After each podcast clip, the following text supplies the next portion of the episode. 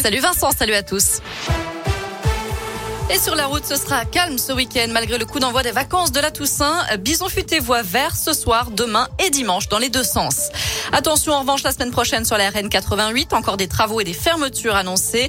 La circulation sera interrompue à Firmini en direction de Saint-Etienne de lundi soir à vendredi matin, chaque fois entre 21h et 6h. Fermeture aussi en direction du Puy mardi et mercredi soir.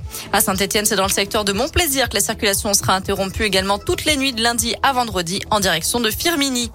Nouvelle annonce du gouvernement ce matin. La prime à la conversion et le bonus écologique seront maintenus au même niveau jusqu'au 1er juillet. Une aide de 5 000 euros pour l'achat d'un véhicule peu polluant et de 6 000 euros pour l'achat de véhicules électriques ou hybrides. Deux primes qui sont cumulables.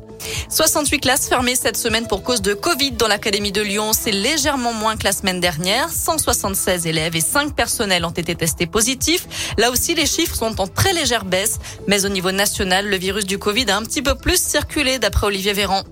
En bref, le coup d'envoi aujourd'hui de la campagne de vaccination contre la grippe saisonnière, ça concerne pour l'instant le public prioritaire. Autrement dit, les personnes âgées de plus de 65 ans, les personnes fragiles, les femmes enceintes ou encore le personnel soignant. Et puis on l'a appris tout à l'heure, Karim Benzema sera fixé sur son sort le 24 novembre.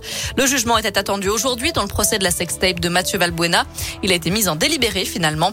10 mois de prison avec sursis et 75 000 euros d'amende ont été requis contre l'international français pour complicité de tentative de chantage. En foot, côté terrain, match sous très haute tension ce soir dans le chaudron. Les Verts, bon dernier, sans victoire. Défi Angers en ouverture de la 11e journée de Ligue 1. Alors que Claude Puel est plus que jamais menacé, des supporters ont déployé une banderole hier à l'Etra pour le pousser à démissionner ce soir.